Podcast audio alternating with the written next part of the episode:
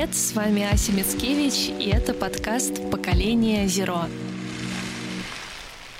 В начале этого выпуска я хочу напомнить вам про маленький январский конкурс, который я устраиваю в подкасте. Среди тех, кто выложит пост или сторис в Инстаграм про подкасты меня, Эко Асю, оставит отзыв в приложении подкастов и подпишется, я разыграю три моих книги про экологию для детей – Сейчас она еще даже недоступна к предзаказу, так что это супер уникальная возможность. Спасибо вам, что слушаете этот подкаст и советуете его друзьям. Звездочки и количество отзывов помогают подкасту стать заметным для других слушателей. И это ваша бесценная помощь в распространении экологичных знаний среди русскоязычной аудитории.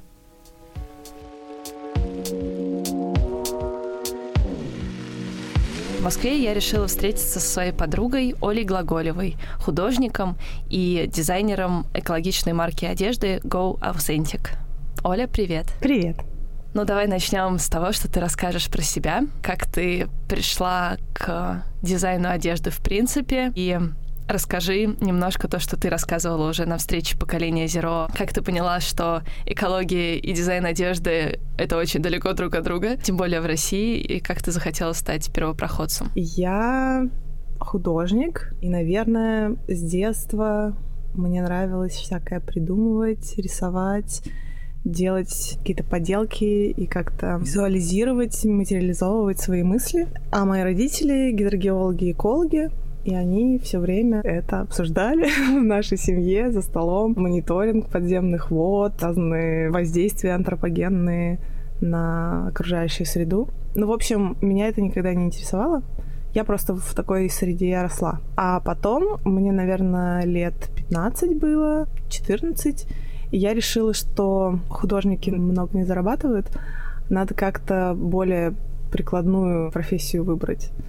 И я решила стать сначала дизайнером интерьеров, потом выяснилось, что нужно запараллелить розетки уметь, если ты дизайнер интерьеров. И я поэтому решила быть дизайнером одежды. И тем более мне очень всегда нравилось надеть какой-нибудь шар странный. Ну, в общем, всячески проявлять себя через одежду и вообще внешнюю визуальную коммуникацию. Я поступила в институт и училась в институте, и познакомилась с замечательными ребятами, профессорами, и что-то узнала об одежде.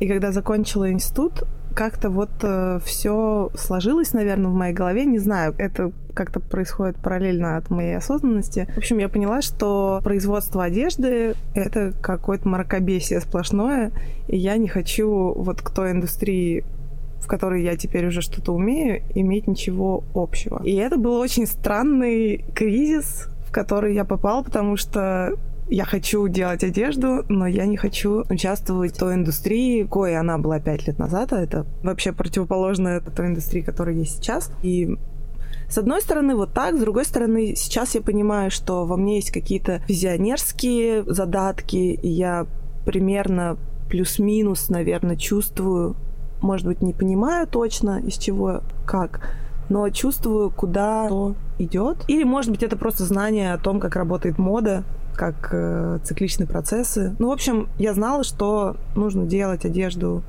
по-другому, и если никто, кроме меня, ее не делает, нужно быть первой. А иногда тебе просто нужно что-то делать, чего ты не очень хочешь делать, нести свой крест или как это называется. Ну, то есть ты знаешь, что ты, если этого не сделаешь, тебе будет плохо. Вот так вот. Угу. И я начала это делать сначала в Индонезии, узнала вообще про массовое производство одежды и в чем, собственно, его проблема. А потом вернулась э, в Россию и сделала проект, который мне показался самым логичным. То есть это одежда, которую мы делаем с разными художниками или людьми, которые мне нравятся они могут быть и компаниями крупными. В смысле того, что коллаборация — это всегда диалог, это всегда некое высказывание, это всегда идея, которую человек на себя наденет и пойдет в мир нести мою мысль. То есть это Одежда-манифест такой. Одежда-манифест, да, это то, что сейчас от одежды требуется. Это современная модная одежда. Вот, наверное, ее основная функция. Ну, то есть угу. ее основная задача потому что функция у нее вторичная, наверное, не знаю. Давай расскажем нашим непосвященным слушателям, почему мода не экологична, что основное вообще происходит э, в процессе производства, да, что там загрязняется, и, может, какие-то страшные mm-hmm. события ты упомянешь, которые произошли в последнее время, которые как раз поменяли отношение к масс-маркету? Um... Ну, мода и одежда на данный момент это разные вещи. То есть одежда не модна, несмотря на то, что мода началась с одежды в Средневековье в какой-то момент вот люди стали одеваться особенно по-другому, стали выделять свое социальное значение, свой социальный статус.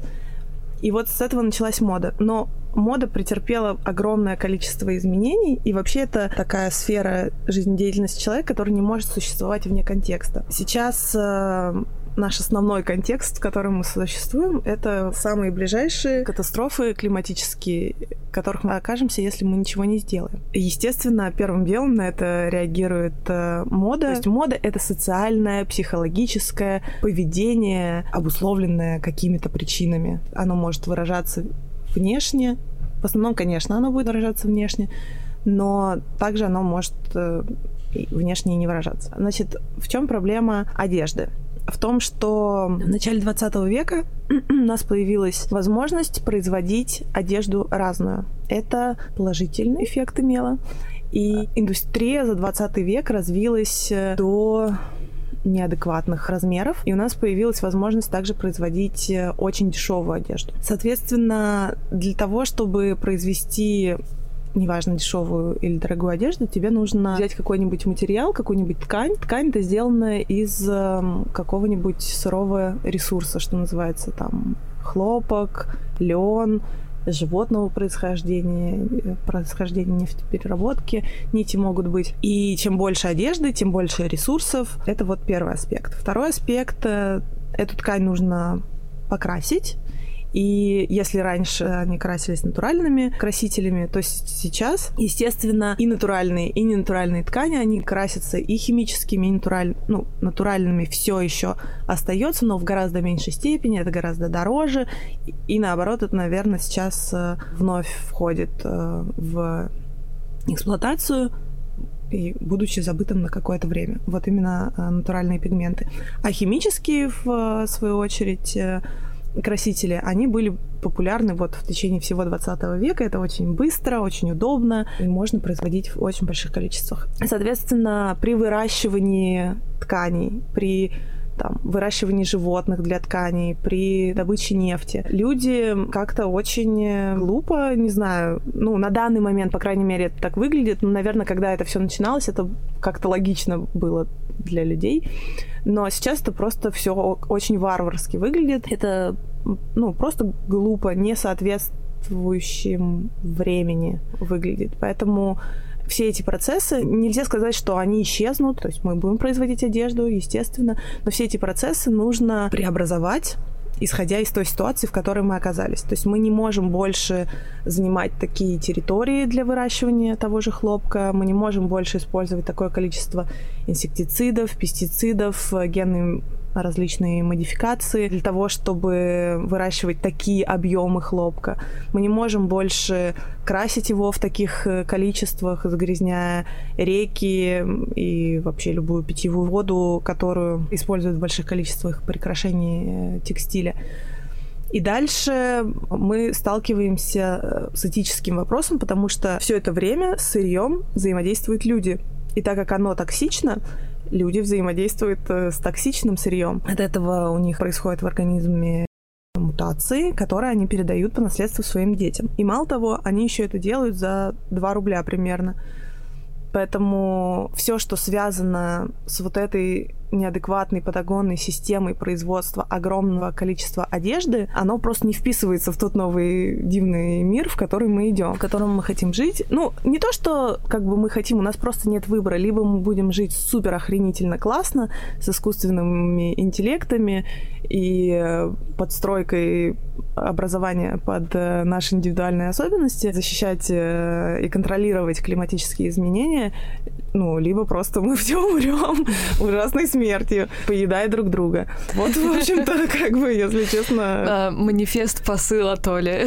Да, ну, я не знаю, может, кто-то еще питает иллюзии, что это не так, но пора просто проснуться, потому что это так. И чем быстрее, чем больше людей это осознает и начнет что-то делать для этого, тем э, приятнее нам всем будет друг с другом взаимодействовать. Ну, просто это действительно так. И э, дальше возвращаясь к одежде, когда ты вроде как дизайнер, но ты должен э, делать одежду так, как ты совершенно не готов и, и не готов поддерживать такую систему, ты начинаешь искать новые способы ее производства и находишь, если хорошо ищешь. И вот э, та одежда, которую делаю я, она сделана из современных э, материалов, продуктов переработки разного, что мы сейчас называем мусором, но со временем мы начнем это просто называть вторсырье и точно так же его использовать. Потому что, опять же, как бы, если бы у нас был выбор, мы бы, возможно, и не делали бы этого, но выбора нет, и нам нужно просто к этому привыкать, изучать и на самом деле это точно такой же дикий запад, как и любой дикий запад. То есть, э, если вы хотите в ближайшие 10 лет преуспеть и быть в своей области специалистом и зарабатывать много денег, идти вперед, то вам просто нужно осознать общую картину, в которой находится ваша индустрия, и понимать, что все процессы, не только в одежде, не только в еде, дизайне, политике, во всех социальных структурах, э, психологических, в потреблении, во всем. Нам нужно перестраиваться, нам нужно об этом разговаривать, нам нужно вставать в 7 утра, приезжать, записывать подкасты, э, ходить на передачи и трубить об этом со всех углов, потому что это наша новая культура. Нам нужно формировать новую культуру, в которой мы все будем существовать в ближайшее время или не будем существовать никак. А я как человек, который носил твою одежду, спасибо тебе большое за то, что предоставила мне платье для премии Life Organics. А вчера я его даже надела, записывая передачу для курса эко-привычек for Fresh, так что твое платье засветилось дважды, и там будет э, вставка, что, что это за платье и как оно появилось. А, это уникальная одежда. То есть это не та одежда, которую ты покупаешь в магазине, которая бездушная. Я, конечно, понимаю, что в нее вложен труд людей, но из-за того, что а, сам этот труд лишен ценности изначально, потому что за него не платят. В итоге ты, когда надеваешь эту одежду, она тоже для тебя никакой ценности не несет, а твое платье, вот оно необычная сама по себе, ткань приятная, она как будто живая, потому что она там толстая, плотная, накрашена бобами с вышивкой, которую делали вручную ребята. И мне очень нравится то, что практически все твои коллекции — это действительно коллаборации, такие проекты, то есть нельзя сказать, что ты одна что-то делаешь, то есть, безусловно, наверное, есть предмет одежды, который ты от и до сама делаешь, ну, кроме ткани, да, но вот эта вещь — это просто уникальный продукт, это искусство. И я, наверное, наверное, может быть, второй раз в жизни надевала что-то подобное. До этого у меня было пальто, был такой бренд Ены Орешкиной. И я помню, я носила эту дубленку и тоже чувствовала себя таким а, продвигателем искусства в массы. Меня постоянно останавливали, спрашивали, что это такое. И, наверное, можешь рассказать нам про человека, который ходит в твоей одежде, потому что действительно нужно немножко по-другому себя позиционировать в обществе. Ты точно будешь заметен, если ты находишься в этой одежде. И я понимаю, что это, наверное, все-таки не для всех. Кто твой клиент, кто твой фанат? Расскажи. Больше всего своих клиентов я люблю сравнивать с человеком, который раздает листовки у метро. И он стоит в таком большом костюме телефона или телепузика, ну что-то такое. Только костюм, который я предоставляю этому человеку, он имеет художественную ценность, он выполнен э, вручную, он, э, что называется, от кутюр, но функция у него точно такая же — распространять информацию о том, что, собственно, ты продаешь. А я продаю проблемы экосистемы. Mm-hmm. Вот. И я хочу, чтобы люди, которые носят мою одежду, они были 3D рекламой проблем экосистем. Потому что когда у тебя действительно такое привлекательное платье, и ты знаешь, как оно сделано, у тебя есть с ним эмоциональная связь, к тебе подходят люди и говорят, о, какая красивая вышивка. И ты говоришь, да, ее сделала Лиза Смирнова или Аня Савельева, а это платье из органического хлопка или из переработанных бутылок или и.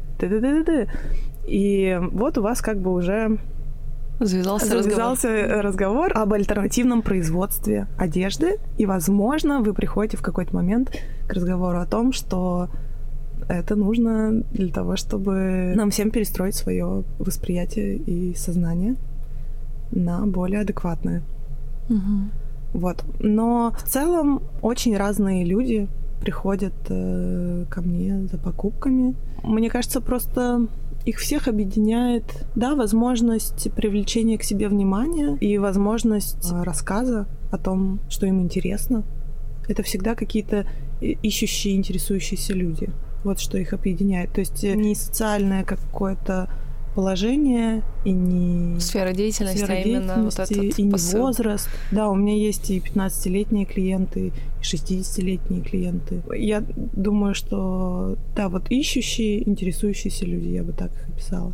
Ну и, наверное, люди с э, хорошим достатком, потому что дешевых вещей у нас, естественно, ну как, Ну, дос- это- доступных там 9 тысяч. Ну вот у нас Снелли стоит самая дешевая вещь, мне кажется. Да, вот расскажи немножко про эту коллаборацию, потому что она такая была, наверное, из последних достаточно раскрутившаяся, то есть в интернете про нее много кто писал. Нелли Недре — это питерский дизайнер одежды марки Недре, и вместе с Олей они создали коллекцию толстовок, платьев из переработанных а, бутылок, то есть это была ткань, флис такой приятный, на котором в том числе были вышиты манифесты.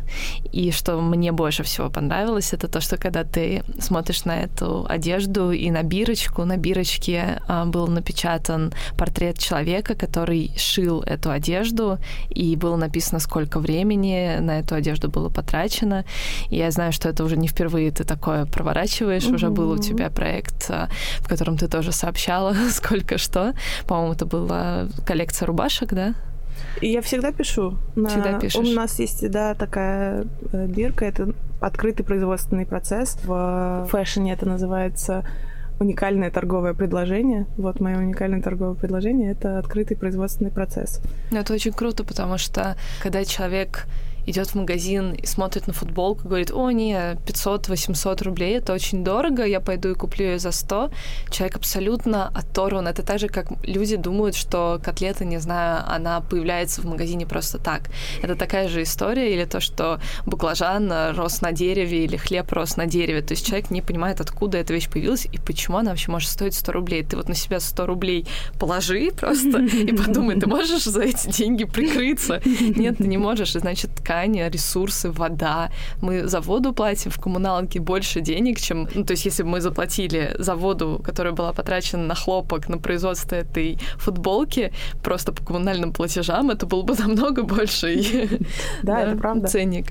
Поэтому расскажи вообще, вот сколько, например, вот про эту коллекцию непосредственно, что это за коллекция, где вы брали этот невероятный прикольный флис, и вообще про все. Это ткань, которую мы заказали еще в 2017 году для нашей коллекции «Дом», которую мы делали с компанией Authentic Investments и с моим э, первым партнером, меценатом Натальей Исаевой, которая меня до сих пор поддерживает. Несмотря на то, что вместе мы не работаем, а она стала мамой двух прекрасных дочерей, но она вот такой известный меценат искусства в нашей стране. И для меня, естественно, это было совершенно невозможно заказать ткань из Китая, из переработанных бутылок. Я ничего про это не знала. Но вот Наташа мне помогла, и через компанию, которая там занимается покупкой, продажей, ну то есть эта компания является консалтинговой для России и Китая, для тех, кто хочет торговать на этих рынках. И вот мы связались с фабрикой, на которой, естественно, люди разговаривают в основном на китайском. То есть это прям локал-локал. И заказали по нашим техническим характеристикам ткань, которую там футер с начесом. Мне привезли образцы, и они не подошли. Я составляла другое техническое задание, и вторые образцы были идеальными, даже лучше, чем я представляла, и мы заказали минимальный заказ вот на этой фабрике, который можно сделать 535 метров. И первая коллекция у нас состояла из 100, наверное, вещей, и у нас осталась еще ткань. И когда мы познакомились с Нелли, вы познакомились на встрече поколения Зеро? Да.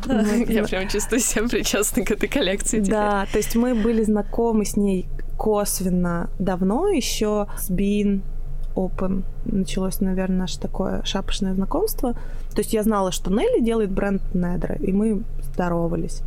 Но как-то не было ну, предмет, разговор, наверное.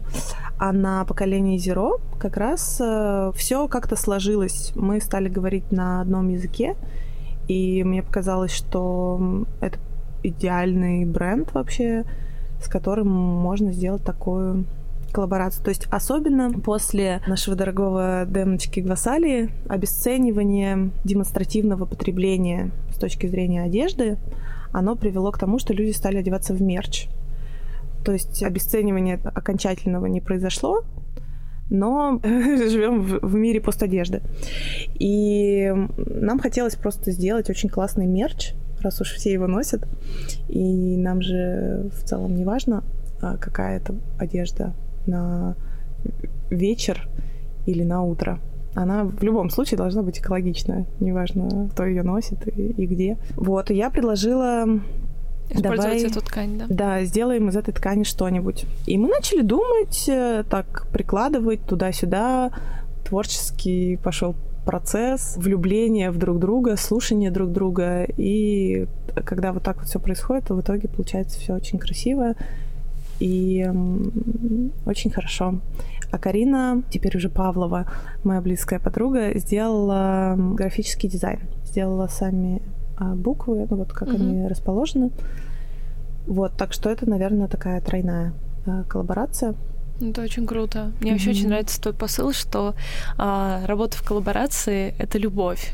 То есть вы с там, художниками, другими дизайнерами а, как будто влюбляетесь друг в друга, то есть вы приходите на встречи, чтобы обсудить дизайны, идеи, и это как свидание первое, второе, третье, и вот у вас уже все идет к, mm-hmm. к самому там а, такому акту создания, вот, и вы к этому идете, действительно такое врастание друг в друга, и может быть начинается все с одной идеи, а в итоге это приходит к другому, и это очень мне кажется, правильно. Примерно так же я все время тоже встречаюсь с людьми. Я очень люблю э, сводить людей, потому что я понимаю, что вот этот человек э, и этот человек, они точно должны познакомиться. И мне поэтому очень приятно, что вот эта встреча про устойчивую моду, которая тогда состоялась, была первая встреча поколения Zero, э, на которой была еще Мира Федотова, что она в итоге привела и создание данной коллекции.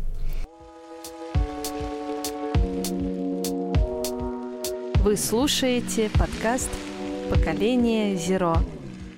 Давай из темы любви перейдем а, чуть-чуть назад к началу твоего экологичного пути в моде а, и поговорим про твое образование и про то, почему ты в итоге не осталась там, а, что ты встретила в Англии, да, в Великобритании. А, может, ты расскажешь про каких-то дизайнеров, которые тебя вдохновили. Я помню, ты рассказывала про каких-то уникальных людей, у которых уникальная одежда, потому что а, в России все таки ты один из первопроходцев, может быть, вообще первопроходец в этой сфере, и мне кажется, что тебе есть чем поделиться с нами касательно твоего международного такого опыта. Я училась в Сан-Мартинсе недолго на коротких курсах повышения квалификации. В течение года я взяла себе 8 разных курсов, которые мне показалось были бы актуальными. И это информация, которую я не получила в ходе своего обучения в России.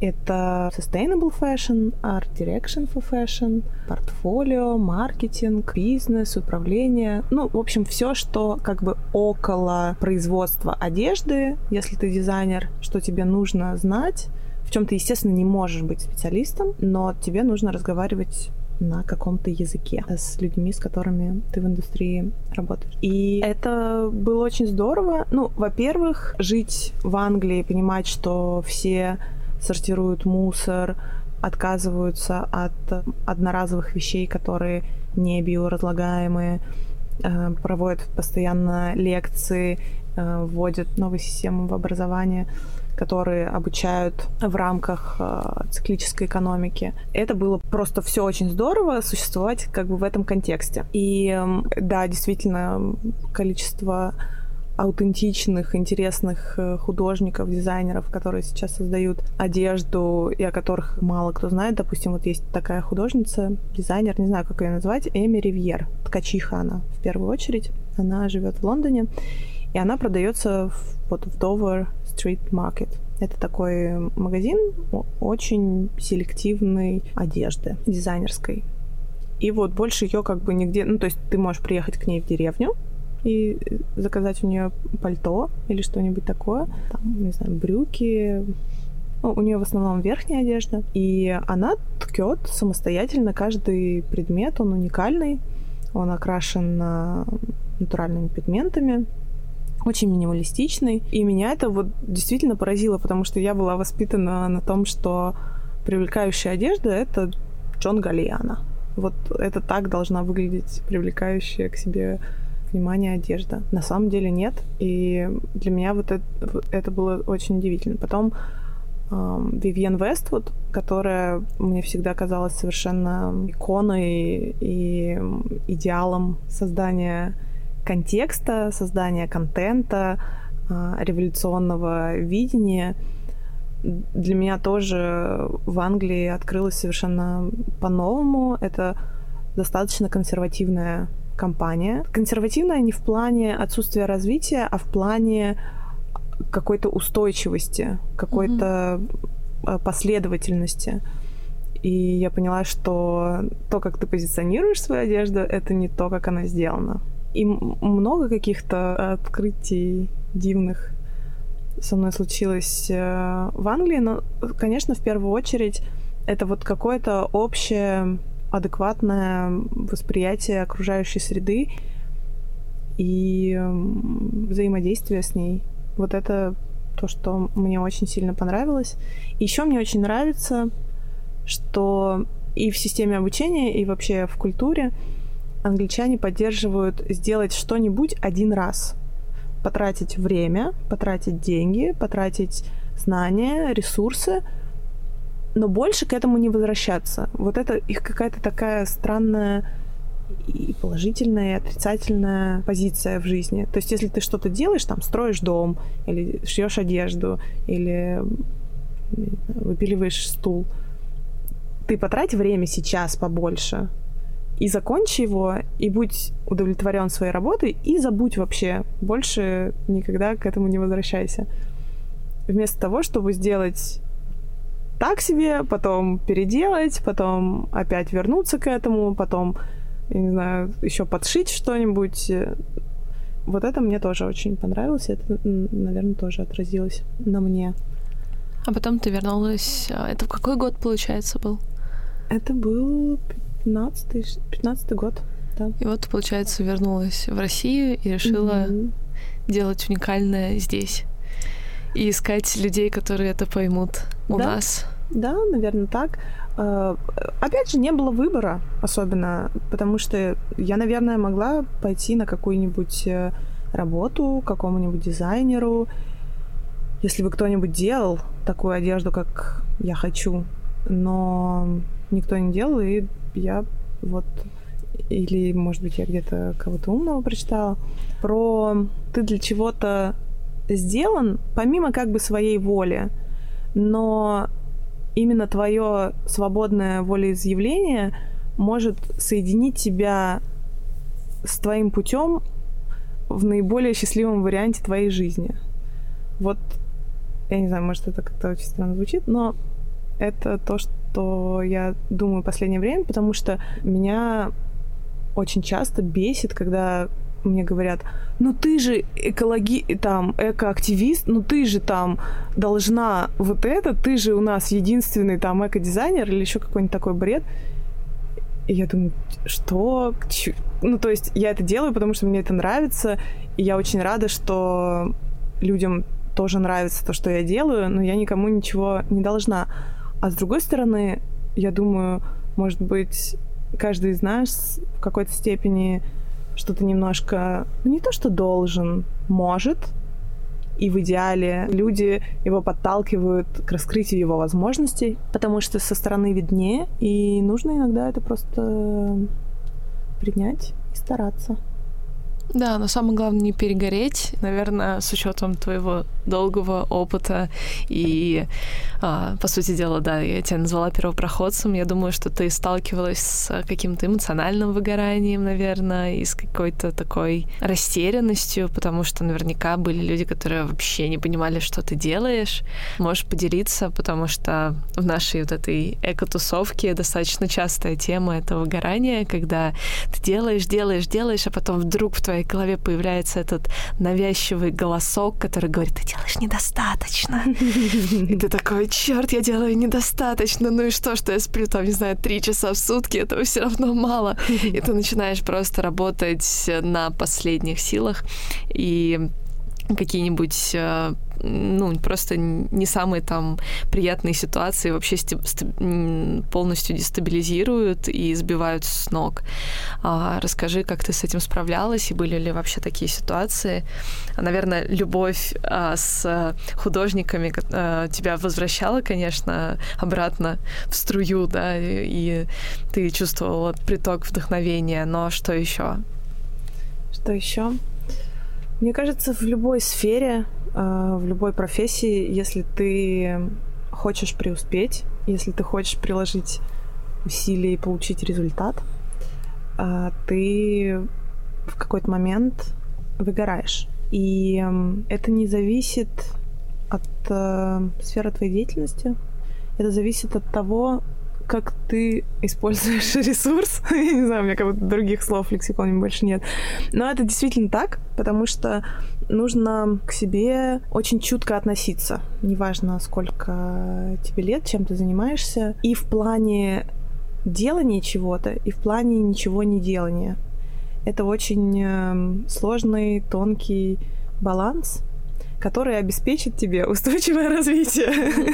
Это на самом деле все применимо а, и к людям, и к сообществам, и к планете, возможно, и к космосу, ничего о нем не знаю. Заниматься йогой нужно, медитировать, слушать себя.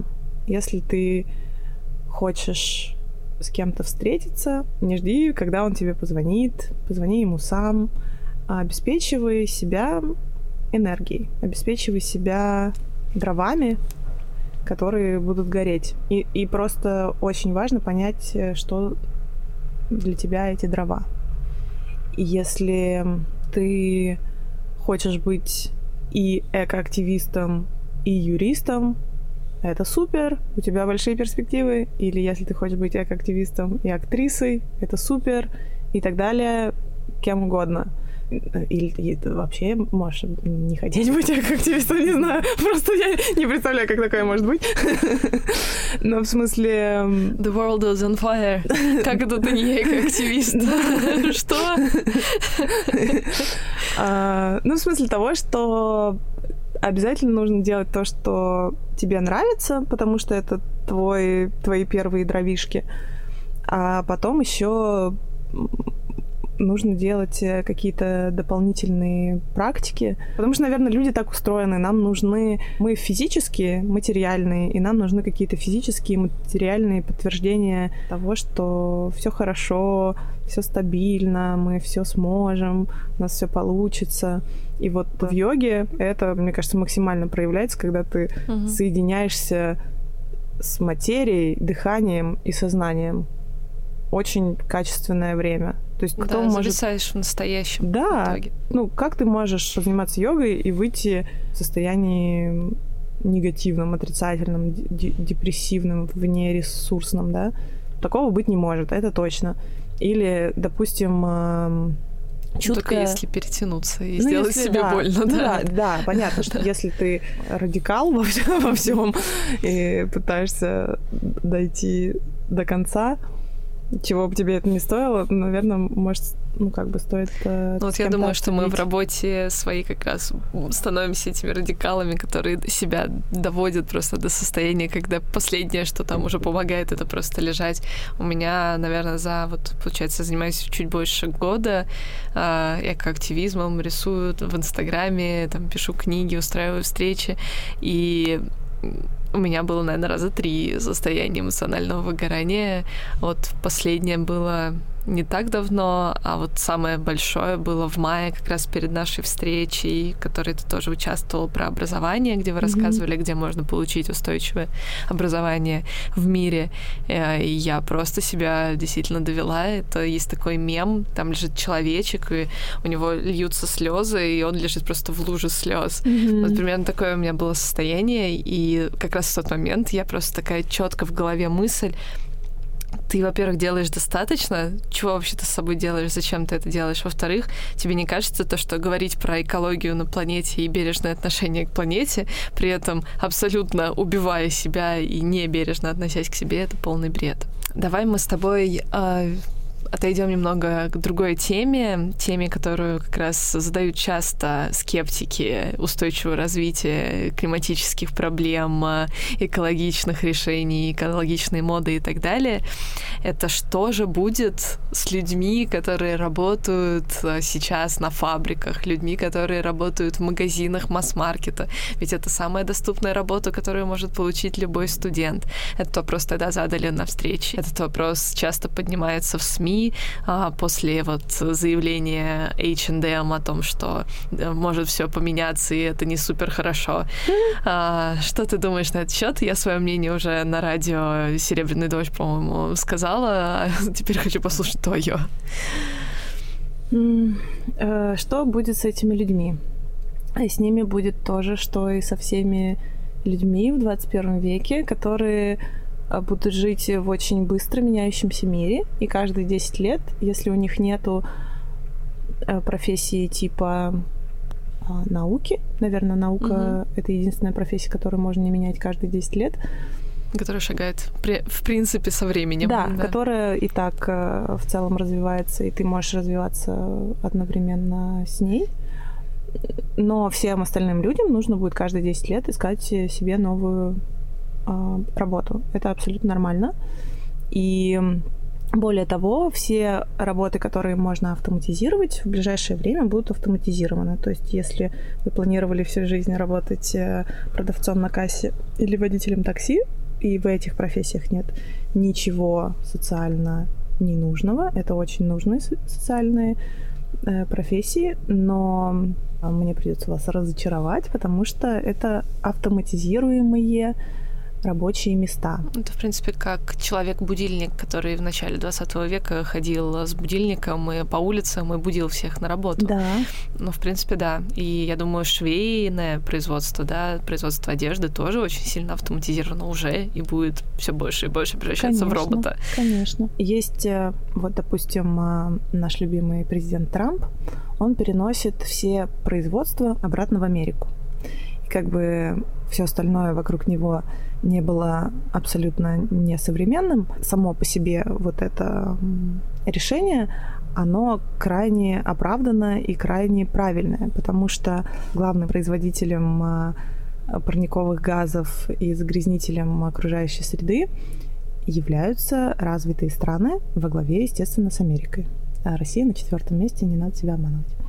То есть э, можно быть не очень развитым, но очень загрязняющим. И вот этот перенос производств в страны, где реализуется продукт, это уже достаточно экологичная инициатива. Но дальше, естественно, H&M сталкивается с проблемой, что ему нужно предложить шведу работать за 2 доллара в день. На что швед предлагает H&M идти, откуда он пришел. И, конечно, тут уже H&M приходится роботизировать свое производство, потому что он не может производить э, ничего в Индии, э, Бангладеше и Индонезии, а может производить э, только на территории Евросоюза. Ну, допустим, в Греции, допустим, в Венгрии, Португалии он будет производить, но это несравнимые э, в любом случае заработные платы. Что происходит с индусами? У них все хорошо. У них все было хорошо и будет хорошо, если западная цивилизация от них отстанет. Потому что это у нас такая культура, что нам нужно каждый день новое платье. Это наша социальная структура, наша визуальная коммуникация и наша жизнь. У них совершенно другая жизнь. Люди ходят в сари. Им нужно три сари, более теплый, менее теплый и совсем холодный. И праздничный. И праздничный, да, четыре.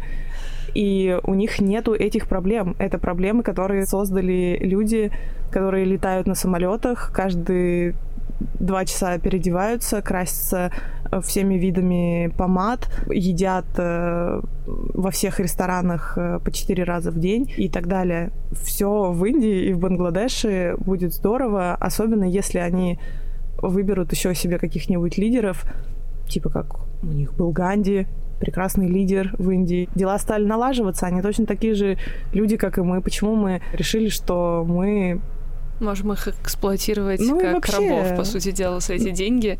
Вот это неправильно. Ну и вообще, что мы как бы достойны одного, а они достойны другого. Ну и, и это, мне кажется, это настолько несовременный вообще вопрос, что будет с этими людьми. Все люди разберутся сами, что с ними будет. В этом прелесть и красота 21 века, в том, что ты сам за себя отвечаешь и несешь ответственность за свою жизнь. И нету никаких э, границ э, и вообще чего-то, что могло бы тебя остановить на пути к твоей счастливой жизни. Да, я тоже считаю, что наоборот, это будет такой толчок к развитию для всех этих людей. Конечно. А, потому что я все равно считаю, что это какой-то такой немножко стагнационный период, когда в итоге, получается, европейские государства навязывают э, государствам, которые почему-то считаются менее крутыми государствами, свою политику, свои цены, а, свой посыл тем, что ваша страна будет делать. Это так странно, потому что они же могут сами придумать, сами решить, тем более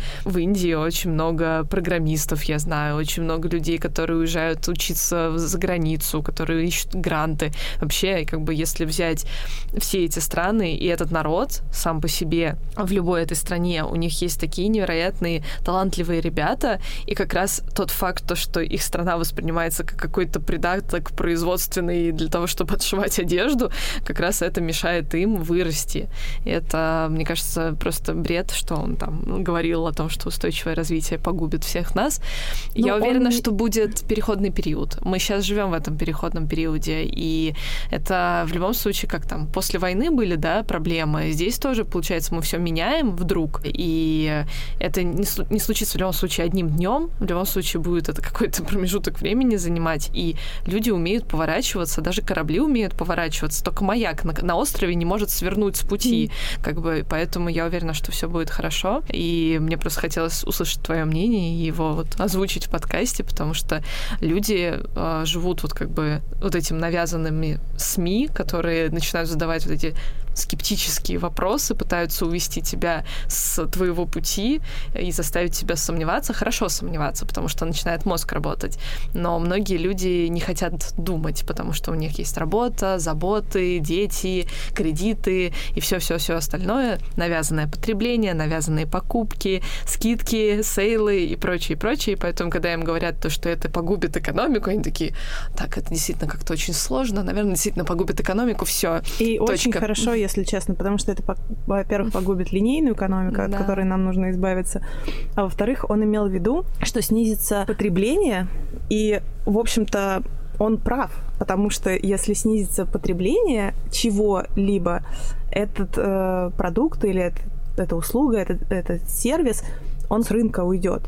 И мы не против, чтобы H&M ушел с рынка. Вот что... Никто не против. Да, вот что как бы SEO H&M не учел в своем высказывании. И потому что нам нужно выстраивать новые системы взаимодействия с одеждой. Во-первых, хватит делать новую одежду.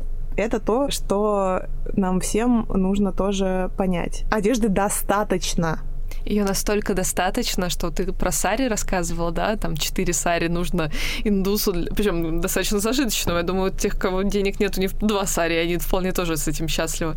А, я вспоминаю вот эту историю про а, одежду, которая попадает в Африку, и они четко называют эту одежду одежда мертвых белых людей, потому что им кажется, что где-то мор случился, все умерли, и поэтому столько одежды приплывает, потому что, ну зачем тебе столько одежды? Конечно. Это же полный бред. И особенно, когда вот это приплывает коллекции, как Charity Shop рассказывали часто вот на встречах, где мы пересекались, что они прям видят тренды, то есть люди сдают какие-то там поеточные юбки, и вот прям вот эти коллекции масс-маркета, которые там выпускались, Конечно. они просто выходят из моды очень быстро, и прям а все резко сдают эту одежду на переработку, если они экологичны, да, и вот это все попадает в чарити шоп, и они просто такие, опаньки, 2015 год пришел, да, о, да. смотрите, коллекция с вангом, коллекция с тем-то там, еще что-то. И это действительно такой бред. Нам нужно так мало. Мы вот сейчас уезжаем с двумя рюкзаками. Я понимаю, что проблема в том, что я не смогу туда положить какую-то там нужную аптечку или еще что-то, но не одежда. Не проблема не в одежде. Mm-hmm. Одежды, особенно для вот нашей поездки в теплые страны, вообще не нужно. Мне нужен купальник, шорты, ботинки и какая-то там футболка. Окей, умножим это на два. Mm-hmm. То есть действительно не нужно ничего. И когда люди там спрашивали, а как вы будете перемещаться? Проблема в том, что мне надо тащить технику, технику, а не одежду. Не в том, что я буду... Го... Я на самом деле даже могу ходить просто в купальнике, я буду счастлива, потому что мы живем в таком мире, что ну, ты никого не удивишь тем, что ты приоткрыл ноги. Понятно, что не надо заходить там в буддийский храм в этом виде или еще как-то уважать просто границы других людей, но в принципе ты не должен как-то выглядеть, тебя никто не заставляет. Мы живем в мире, в котором уже не надо а, да, что-то соблюдать. Ты приходишь в офисы, и ты там, например, вчера мы на съем съемках а мне сказали то, что жаль, что ты не надела какой-нибудь пиджак, чтобы прикрепить петличку. Я говорю, ребята, а может, у кого-нибудь есть пиджак? Они такие, о, не, у нас дресс-кода нет. И люди не ходят в пиджаках, ну, то есть mm-hmm. только если они очень любят пиджаки. И вот поэтому вот это вот про количество вещей, ты абсолютно права. Нам просто не нужно столько вещей. И тот факт, что сейчас будет развиваться рынок секонд-хенда, рынок как раз арта, то есть искусство в одежде, как раз то, что ты создаешь, то, что ты вот эти манифесты вышиваешь там на спине и прочее, а, на своих моделях а, одежды, это как раз та одежда, которая будет вот которая будет передаваться потом, не знаю, следующим поколениям, и будет это круто. Зачем еще новое? Угу.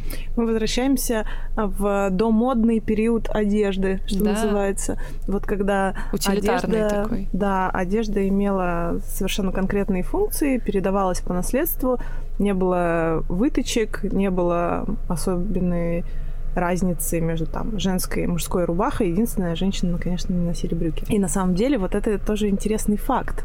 Э, не знаю, почему он, мне кажется, здесь уместным. А Жанна Дарк, а мы все Жанны Дарк, ее, собственно, на костер отправили по единственно доказанному факту обвинения, что она носила брюки. Вот все остальные факты, они были не доказаны. Но за то, что она носила брюки, ее, в общем-то, сожгли. И это один из э, таких э, прекрасных примеров прошлого, которые должны остаться в прошлом. И все вот эти неадекватные взаимодействия внутри модной системы. То есть э, то, что мы одеваемся, потому что мы не хотим выделяться из толпы, Э, то, что мы покупаем одежду из-за каких-то психологических э, сложностей, и нам нужны вот эти вот быстрые кайфы. То, что мы в, не знаю, корпоративной культуре используем э, некие маркеры социального слоя, социального положения. Все это было, мы все это пережили. Даже есть такая интересная история, как во времена Людовика XIV, короля солнца. Он э, сделал себе а, операцию, тогда операции делались без э, наркоза, на кишечник, если не ошибаюсь. И около 20 придворных без э, медицинских рекомендаций тоже сделали себе такую операцию, чтобы иметь возможность упомянуть это в разговоре. Вот, мне кажется, это замечательный пример того, как абсурдно может выглядеть мода на что-то, И как замечательно, что сейчас э, в моду входит э, осознанное потребление. Ну, осознанное, осведомленное, ответственное. Разумное. Это, это разумное, да. Это все синонимы. И здорово, что такие симпатичные девчонки, как мы с тобой, являются ее апологетами. Нескромные мы. Да, да, я сижу вот на игле одобрения, потому что мои родители воспитывали меня э, с оценочным мнением. То есть молодец, там, ты вот это сделала, молодец, ты такая умница. Или ну что же ты вот это вот сделала, зачем, это вот плохо. Вот я сижу на этой игле и признаю, осознаю это прекрасно. Поэтому иногда себя хвалю. Я решила, уж если я уже на ней, возможно, в какой-то момент я стану, когда я вырасту, я избавлюсь от этого и точно не передам это по наследству своим детям. Но иногда, если вы знаете в себе такую зависимость, можно себя и похвалить. Это да. Ты вот упомянула родителей, я знаю, что они ученые. Расскажи прямо очень коротко, чем они занимались, когда ты была маленькой, и как они относятся к тому, что ты делаешь сейчас, и вообще к тому, что происходит в мире. Нравится им это, не нравится. Просто интересно, mm-hmm. то поколение, особенно в нашем подкасте, который мы называем «Поколение Зеро», mm-hmm. они другое немножко поколение, и поэтому интересно, что они думают обо всем, чем мы занимаемся. Ну, это сложная такая система, потому что, да, они ученые, гидрогеологи, экологи, они занимаются мониторингом подземных вод в ареалах загрязнения атомной промышленности. То есть выделяется энергия из расщепления атома, и есть некое количество отходов вот этого урана, вот этого ресурса. И они токсичны и радиоактивны и их нужно как-то утилизировать, и они начинают взаимодействовать с окружающей средой, и мои э, родители занимаются непосредственно тем, что узнают э, и составляют математические модели распространения вот этого влияния в подземных водах. Угу безумно скучно, как вы заметили из моего объяснения. И, естественно, не интересовала меня эта тема совершенно. Плюс мои бабушка с дедушкой еще гидрогеологи. И мой дедушка еще светила науки. Он а, один из э, первых вообще, когда он учился в институте, такой проблемы не существовало, потому что не было отходов ядерных. Они вот появились буквально недавно в нашей жизни. И он э, налаживал э, системы, которые позволяют сейчас людям работать на атомных э, электростанциях и жить вблизи их, и пить воду, и хорошо себя чувствовать. Это реальная работа, которая реально меняет э, взаимодействие человека с окружающей средой. Особенно учитывая, что атомная энергия — это наше будущее, это самая чистая энергия из всех, которые у нас э, есть на данный момент — Конечно, при условии соблюдения всех э, норм да, безопасности. Потому что так она опасная и нестабильная, но чистая. Конечно. Вот. То есть это возможно, это возможно только при условии использования современных технологий на всех этапах. Вообще моя семья очень классная. Моя бабушка, моя э, модель поведения, они меня как-то поддерживали всегда. И по поводу моего творчества, вот на самом деле, родители практически никогда не давали свои оценки. Угу. Наверное, это самое раскрепостившее меня условие моего творчества. Потому что по всем остальным вопросам у моих родителей, в общем, было свое мнение, куда мне нужно двигаться, что мне нужно делать. А вот по поводу творчества они как-то... Ну, с одной стороны, если ты не связан с искусством, наверное, ну, странно и непрофессионально иметь свое мнение по поводу него. А с другой стороны, им просто нравилось то, что я делаю, то, что мне нравится. И ну и все, и им нравится до сих пор, до сих пор. Но с другой стороны, когда я говорю маме, что моя мама купила шубу uh-huh. а, в прошлом году или позапрошлом, и я ей говорю, что мам, тебе не кажется, что я вот а, как бы главный российский эко-дизайнер, а ты купила шубу. Нет ли в этом некого диссонанса когнитивного? Она говорит, да Ой, глупости ты говоришь. Вот, собственно, был наш разговор. Но, с другой стороны, если она будет ее носить в ближайшие 40 лет, лучше пускай она купит натуральную шубу и одну. Да, пусть она будет довольна Потому что... и не будет гнаться за да, масс-маркетом. то есть моя мама, она может носить шу... эту шубу очень долго. Она такой человек. И таким людям шубы покупать можно, особенно если они с каких-нибудь э, ферм, где люди осознают э, связь с животными, ну и вообще усыпляют их как минимум перед тем, как с них шкуру содрать. Ой, э, очень болезненная тема. Ушли в болезненную тему с шубами. Ну, я считаю, что, в принципе, мы живем в обществе, в котором можно уже шубу не покупать, но сам факт того, то, что действительно лучше там, не знаю, взять в винтаже шубу и носить ее дальше и продлить э, срок службы того, что выглядит хорошо и что может приносить тебе тепло и выполнять свою функцию, взять это где-то и дальше к ней бережно бережно относиться. Вообще, я считаю, что к вещам нужно бережно относиться. Мне очень нравится, что раньше было а, там бабушкины украшения, папины часы, и ты знал, что это, вот эта вещь несет даже какую-то как будто частичку другого человека, потому что вот это бережное отношение к этой вещи, эта забота, она в итоге, ну, как будто подарила вещи душу, какую-то ценность, есть. да, какую-то историю.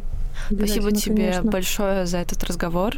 Я Мне кажется, большое. что мы очень много о чем поговорили, а, и о выгорании, и даже о том, как э, чистится вода рядом вблизи с атомными электростанциями.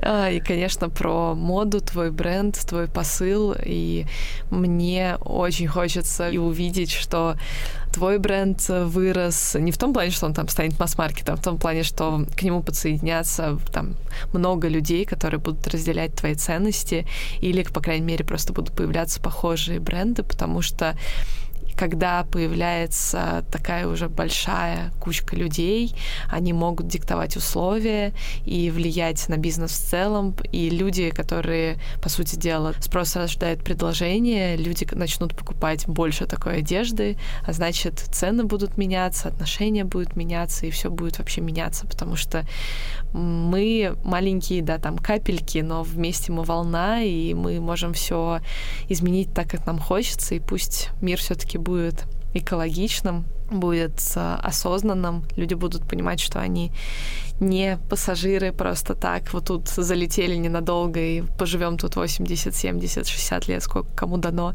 а потом уйдем, что все-таки люди осознают, что мы берем так сказать, в долг у будущих поколений, да и у самих себя, потому что вот нам с тобой там около 30, да, и а, мы все понимаем, что в ближайшие 10 лет, может быть, мы увидим что-то, что не очень хочется увидеть, это изменения климатические.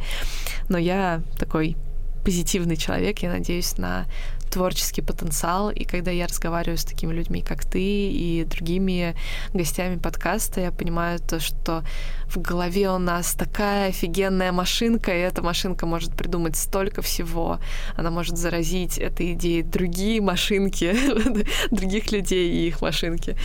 Вот, поэтому в общем, слава нашему мозгу, и надеюсь, что человек начнет его использовать э, в правильном направлении. Аминь. А, с нами была Оля Глаголева. Я обязательно оставлю ссылки в описании подкаста а, на ее бренд, на статьи или видео с ней. Поэтому спасибо большое за то, что послушали этот подкаст. И надеюсь, вы с нами. Поколение Zero. И, кстати, это не звуки океана, это звуки пластика, который команда Less Plastic собрала на одном пляже, чтобы мы с вами услышали, как может звучать океан для будущих поколений. Не допустим этого, обнулим ущерб, нанесенный планете вместе, ведь мы с вами — поколение Zero.